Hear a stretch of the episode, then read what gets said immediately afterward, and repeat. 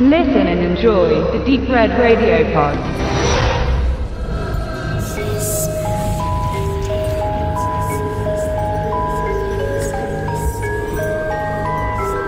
Why Horror?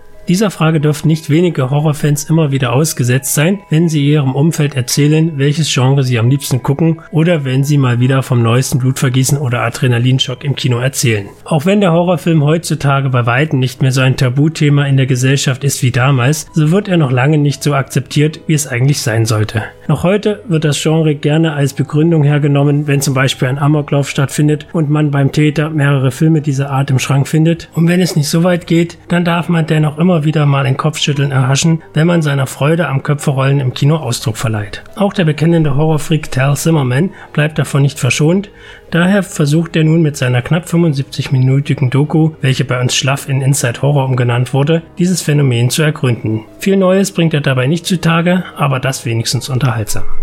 Zimmerman begibt sich in seiner Doku dabei um die Welt und durch die Geschichte des Horrorfilms. So versucht er überall einen Grund zu finden, warum er nun so gerne Horrorfilme mag und warum andere nicht. Den Anfang nimmt das Spiel bei seinen Eltern, die ihn eingangs so gar nicht in seiner Leidenschaft unterstützt haben und diese zeitweise gar als abscheuliche Eigenheit ihres Sohnes abgestraft haben, die ihn vielleicht sogar das Leben verdirbt. Mittlerweile haben sie jedoch erkannt, dass der Horror bei ihrem Sohn vor allem die Kreativität gefördert hat, denn Tal ist Künstler geworden, malt nicht nur Comics, sondern dreht eben auch Filme. Zwar bisher nur kleine, aber immerhin. Danach begibt er sich zu seinem Kumpel in den Videoladen, dem damals wohl einzigen Freund, den er in seiner Jugend hatte, weil er seine Passion verstanden hat, während alle anderen eher mit der Nase rümpften.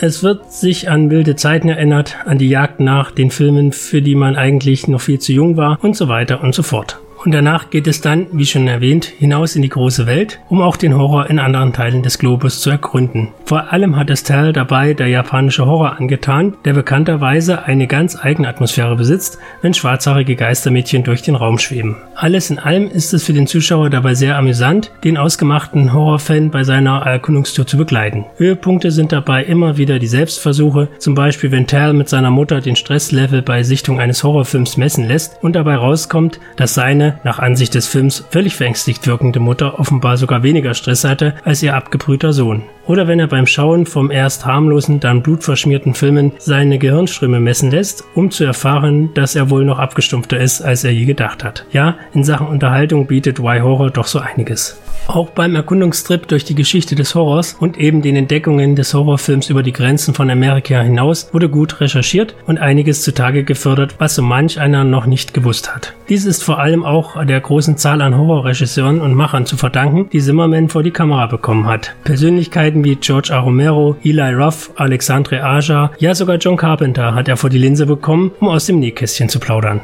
Allerdings muss man auch sagen, dass es für Film und eben vor allem für Genrekenner letztendlich doch zu wenig Neues ist, was Zimmerman ihn auftischt. Und stellenweise untergräbt Tal so manches Klischee vom Horrorfan nicht nur und hüllt es aus, sondern untermauert es sogar noch. Dass zum Beispiel der Horrorfan meistens keine Freunde hat, die nicht gleichgesinnt sind, stimmt so einfach nicht und nicht jeder Genrefreak wurde in seiner Kindheit dafür gemobbt, dass er die etwas anderen Filme mochte. Auch hat man im Verlauf des Films leider immer mehr das Gefühl, dass Tal sich mit seiner Doku eher beweisen will, dass er es trotz allem zu etwas gebracht hat und der Welt damit zeigen will, dass man nicht sozial untergeht, wenn man Horrorfilme liebt. Und das hätte es in dieser Form eher nicht gebraucht. Und somit ist Inside Horror vor allem ein kurzer Trip in die Gedankenwelt des Horrorfans, der wohl jeden in uns irgendwie steckt. Eine durchaus unterhaltsame kleine Sache, die jedoch nicht wirklich neue Erkenntnisse zu bieten hat und hier und da sogar etwas übers das Ziel hinausschießt. Aber ein Blick ist Why Horror trotz fehlender Neuigkeiten für den Zuschauer zum Schluss dennoch wert.